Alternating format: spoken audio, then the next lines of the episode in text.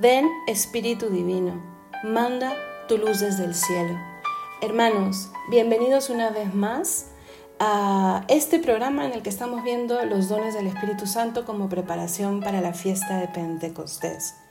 He querido empezar con esta primera frase de la oración que se reza en la fiesta de Pentecostés antes del Evangelio. Es una oración riquísima, muy conocida, imagínense. Es de inicios del siglo XIII, no hay que confundirla con otra que es muy parecida. Se, se le conoce como la secuencia. Ven Espíritu Divino, manda tu luz desde el cielo, para que podamos en estos minutos acercarnos a ti conocer un poco más de ti. Hoy veremos el don de la fortaleza. Y es tan importante esta fuerza que viene de lo alto, esta luz desde el cielo que nos ayuda a vivir, que no solamente es un don, es también una virtud. ¿Os acordáis de la diferencia entre virtud y, don? Pues mira, está en el, primer, en el primer capítulo. Te invito a que lo escuches. Pero vamos a dar una, un ejemplo con una definición a partir de una cita bíblica, que es de las favoritas mías. Cada uno debe tener segura una cita que más habla, que, que le ayudó en un momento determinado de la vida y si no, te ayudo a buscarla, repetirla, repetirla varias veces y así aprenderla. Alguien me motivó a hacerlo hace muchísimos años, antes de ser hermana, y se clavó en mi corazón y finalmente ha sido una motivación. Todo lo puedo en Cristo que me fortalece. Filipenses 4.13. Con esta quiero explicarles cuándo es virtud y cuándo es don. ¿no? Siempre el límite es muy, muy difícil de fijar, pero podemos intentarlo. Miren, cuando se trata de virtud, el Señor infunde en mí una razón tan fuerte mm, vinculada a tal virtud que me lanzo a ir en pos de y a trabajar ese hábito determinado. Entonces, en la fortaleza, el Señor me deja claro que Él es mi fortaleza, que Él me va a fortalecer, que con su gracia voy a poder. Entonces me pongo en marcha. Aquí mm, va mejor esta otra traducción porque saben que cada Biblia puede tener algunas variantes, que es todo lo puedo en Cristo que me fortalece. Él me da esa fuerza para andar. En cambio, cuando es don, es el Señor el que prácticamente me lleva en brazos. Entonces aquí se podría decir esa traducción de todo lo puedo en Dios que me conforta. En una, en la virtud, me da empuje, me da vigor. Cuando hablamos de don, se hace con nosotros. Y esa fortaleza viene de dentro hacia afuera, como lo hemos dicho varias veces. Pero cuidado, está el enemigo de la fortaleza que es el miedo.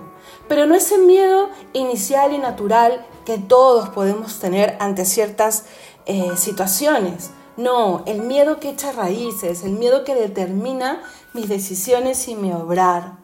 Ese miedo que es falta de fe, falta de confianza en Dios y que se traducirá finalmente en un no puedo. El alma orgullosa suele ser esclava del miedo. Por eso es importante suplicar la fortaleza para que rompa esas ataduras y nos ayude a confiar en Él. Vemos aquí entonces una primera virtud con la que se vincula el don de fortaleza, la humildad. El humilde necesariamente es fuerza, fuerte, porque sabe en quién tiene puesta su fe. Y sabe, sabe en dónde obra sobre todo el don de la fortaleza, en nuestra voluntad, Dijimos en la introducción que los dones del Espíritu Santo, algunos estarán vinculados al entendimiento, a la razón, y otros a la, a la voluntad, o sea, están puestos ahí para nuestro obrar. Pues este es uno de ellos. La fortaleza nos asiste para obrar bien, para perseverar. Y aquí nos encontramos con esta palabra importantísima, la perseverancia. La fortaleza nos ayuda a perseverar, tanto en lo extraordinario como en lo ordinario. A veces, en situaciones extraordinarias, hay como una adrenalina espiritual en donde tenemos todo puesto, todo, todos nuestros sentidos espirituales, y es fácil, entre comillas, fácil, eh, perseverar. Pero a veces en lo ordinario es donde vamos tirando la toalla, en pequeñas cosas. Y nos hacemos condescendientes con nuestras faltas, con nuestros caprichos, con lo que nos aleja de Dios, pues el don de fortaleza nos ayuda a perseverar en un campo y en el otro, y a perseverar incluso en acciones heroicas, en la defensa de la fe, en la defensa de mi vida de gracia, en la lucha contra las tentaciones. ¿Qué cosa es lo que ha llevado a los mártires a entregar su vida por Cristo? Pensemos en estos jovencitos o en estos niños incluso que morían eh, devorados por las fieras, por su fe. Podían ser salvados solo diciendo que no creían que Cristo era Dios. ¿Qué cosa los movía? ¿Cuál era su fortaleza? Cristo que los esperaba, ahí estaba un minuto del abrazo eterno con su Dios. Entonces, a pensar, Aquí, ¿con qué virtud podemos vincular esta fortaleza que me ayuda a perseverar? Mirando el ejemplo que les he dado de los mártires. Exacto, con la esperanza para quienes lo dijeron, con esa virtud teologal. Si yo sé hacia dónde voy, si yo sé en quién tengo puesta mi fe, si yo sé, sé lo que realmente es valioso, podré ponerme en pie. Así, entre comillas, pierda una fe fuerte, hermanos, el Señor nos ha llamado a eso, una esperanza fuerte, un amor fuerte, una vida coherente, podemos mantenerla con este don de la fortaleza. Qué difícil es cuando en el trabajo nos proponen cosas indebidas, qué difícil es cuando tenemos que permanecer fieles y estamos siendo tentados en contra, o qué difícil es perdonar, o qué difícil es no enfadarse, en fin, pero ahí sale la defensa, la fortaleza. ¿Y por qué?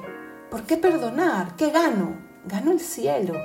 Y así podríamos decir muchos otros ejemplos, pero creo que lo deben de haber entendido perfectamente.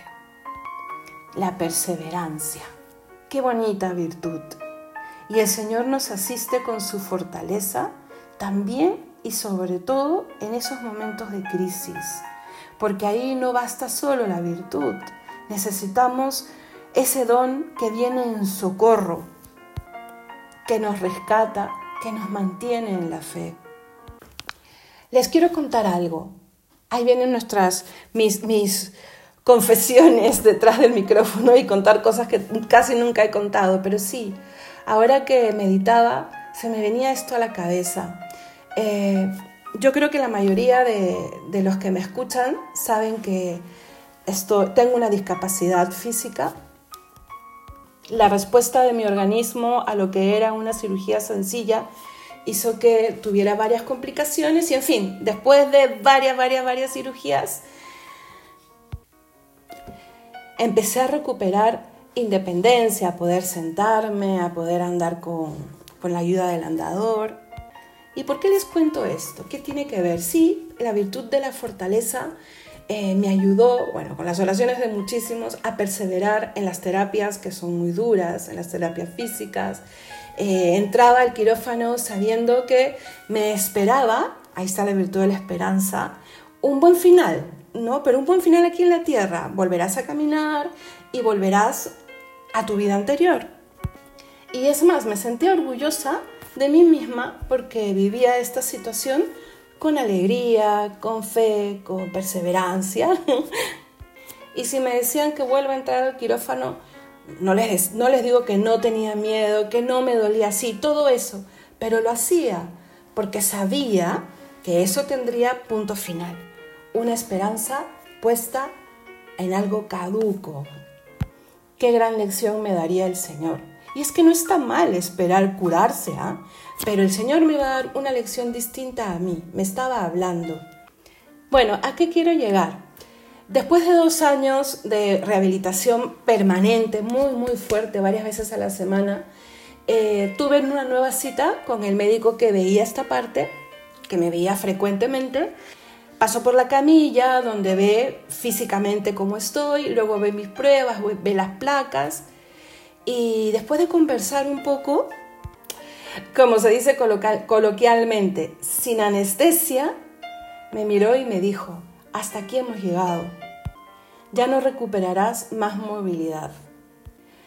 La hermana que me acompañaba y creo que el mismo médico se sorprendieron porque me quedé muda y las lágrimas empezaron a rodar por, por mis mejillas. Creo que para el médico y para todos los que me rodeaban era bastante obvio que ya había llegado a, lo que podía alcanzar, pero yo me había autoengañado o no había sido muy consciente. Ese ha sido uno de los momentos más duros de mi vida. Era prácticamente volver a empezar en muchos aspectos y sinceramente no sabía por dónde empezar. Sentía que solo sabía servirle de una manera, eh, honrarle de una manera, hasta rezar de una manera que era estando de rodillas. Y todo lo que para mí había quedado en stand-by se convirtió en esta es tu vida. En ese momento, eh, lo que salió a flote fue el don de la fortaleza. Y creo que no lo pedí yo para mí. Estaba ahí, sí, y las oraciones de muchos habrán hecho que llegue al rescate. No fue magia, no fue que por la tarde yo ya estaba, eh, había superado y estaba feliz, había dado vuelta a la página y ya estaba viendo cómo Antonella le tocaba vivir ahora, su vida religiosa, su vida personal, etc. No, fue un proceso, pero fue un proceso entre Dios y mi alma. Podría decir y mencionar muchas maneras en las que Dios me asistió, pero vamos al tema de la fortaleza. El Señor me llevó en brazos, no evitó ninguno de los sufrimientos por los que tenía que pasar en, ese, en esa especie de duelo. Sí, porque moría la Antonella de siempre, ¿no? en, su, en su forma de vivir, y tenía que abrazarme y alegrarme con la que tenía enfrente. Yo estoy segura que el Señor no me libró de ninguna de esas luchas, pero me llevó en brazos. Muchas veces fue Él mismo el que luchó, otras era el que me alentaba. Creo que ahí descubrí realmente, y no solamente en teoría, la diferencia entre la virtud de la fortaleza, o sea, el hábito de responder siempre por la gloria de Dios, y el don de la fortaleza. Bueno, voy a terminar aquí emocionándome detrás del micrófono. Yo los animo a que confíen, confíen, confíen, pidan a Dios, vivan en gracia, para que los dones, para que las virtudes hagan su trabajo en el alma. Y siempre esperen. Por eso la fortaleza está tan vinculada a la esperanza. Y entréguense. Por eso la fortaleza está tan vinculada a la humildad. Saben, a partir de ahí, yo le digo al Señor, cuando me tocan, sí, momentos difíciles, porque todos los tenemos, por si acaso, me duele, rezo, sufro, lloro a solas, pero siempre me queda eso de decirle a Jesús, quiero ver cómo termina esto, cómo termina esta lucha en concreto. Quiero ver cómo sales victorioso.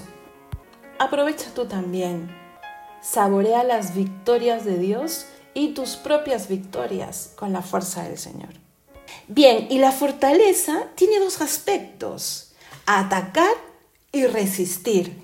Me encanta esta parte. Y en atacar no me refiero pues a que te vas a agarrar a puños con otra persona. No, atacar significa ponerte en, marcha. Dios te da la fortaleza para sacar adelante proyectos, para emprender la lucha contra ti misma, contra tus vicios, para decir sí puedo. Uy, quiero ascender y para ascender tengo que sacar un idioma más. Sí puedo uy, este hijo mío está pasando una enfermedad difícil y esto implica que tras noche sí puedo. Pon tú también un ejemplo. Y el otro aspecto, resistir. Está muy de moda esta canción eh, que, que hay muchísimas versiones, cantantes de muchos países, sanitarios, que es resistiré. Y sí, el Espíritu Santo es el que te ayuda a resistir realmente, perseverando en esa resistencia. Resistir suele ser más difícil y es una buena manera de observar cómo va tu vida espiritual y tu vida de virtud cuando se trata de resistir. Si a la primera tiras la toalla o te hundes o te deprimes o sientes que te ahogas, mm, es bueno ver que tal vez hay algo que ajustar, ¿no? Que faltan virtudes, que falta hondura en tu relación con Dios. Resistir solo es posible con un alma que reconoce a Dios y con un alma que pide, suplica y administra bien el don de la fortaleza. Ojo, es un don que supera la misma virtud, pero ojo, para tenerlo es necesario también avanzar en la vida espiritual, en la vida de virtud. Entonces, después de haber visto haber pedido al Espíritu Santo su asistencia, haber visto lo que es la fuerza, la fortaleza, el saber que hay un enemigo, el miedo, y que el diablo siempre atacará por ahí, y el ver esa virtud que me saca del miedo a la humildad, el entender que obra en la voluntad, y una voluntad que está enriquecida por el don de la esperanza, el saber que es perseverar, y que tiene estos dos aspectos, atacar y resistir, ya habiendo visto todo eso, si me definen la fortaleza como la define la iglesia, voy a entender. Por eso he querido poner la definición ahora y no al inicio, porque si no nos hubiese sonado un poco imposible. Escuchamos, escuchemos. La fortaleza es un hábito sobrenatural que robustece el alma para las virtudes heroicas, con confianza invencible, superando mayores peligros y resistiendo las dificultades. ¡Wow! Pon pausa y vuelve a escucharlo. Y hablemos de la necesidad que tenemos de la fortaleza. Necesito que sea un hábito sobrenatural, que robustezca mi alma. Necesito que me regale una confianza invencible, que no estoy solo, de que voy a poder en Dios. Necesito que el Señor me convenza de que puedo superar los peores peligros resistiendo. El Señor es tan, tan bueno que no solamente nos regala la fortaleza, no solamente nos pone el camino para alcanzar la meta, sino que además nos promete que no seremos nunca probados por encima de nuestras fuerzas, que son las suyas, pero nunca seremos probados por encima de aquello que creemos que podemos en ese momento. Lo que yo les puedo decir a partir de, esta, de, esta, de este don y de mi propia experiencia es confía, confía. Vamos a celebrar en unos días la ascensión del Señor a los cielos. Y termina él diciéndoles antes de irse, yo estaré con vosotros todos los días hasta el fin del mundo. Ahí está el fundamento de nuestra fortaleza, que Él está. ¿Saben cuál fue el primer don que recibió la Santísima Virgen cuando se enteró que iba a ser la Madre de Dios? ¿Qué dice Lucas en el capítulo primero? El poder del Altísimo te cubrirá con su sombra. La palabra poder viene del griego y comparte la misma raíz para entender fuerza.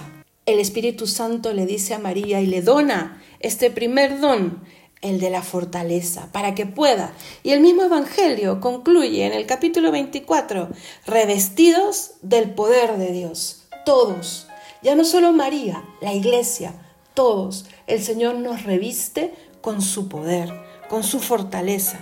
Tenemos un poder, hermanos. De niños soñamos con los superhéroes y cuando nos vamos haciendo mayores, queremos seguir teniendo de alguna manera nuestros propios superhéroes. Pero detrás de qué poder andamos, qué poder deseamos. Habrá siempre un anhelo en nuestra alma que nos lleva a buscar a tientas aquello que creemos que nos hará felices. Sí, busca, pero no a tientas, busca con certeza. El Señor es la respuesta, el Señor es el que te hará fuerte.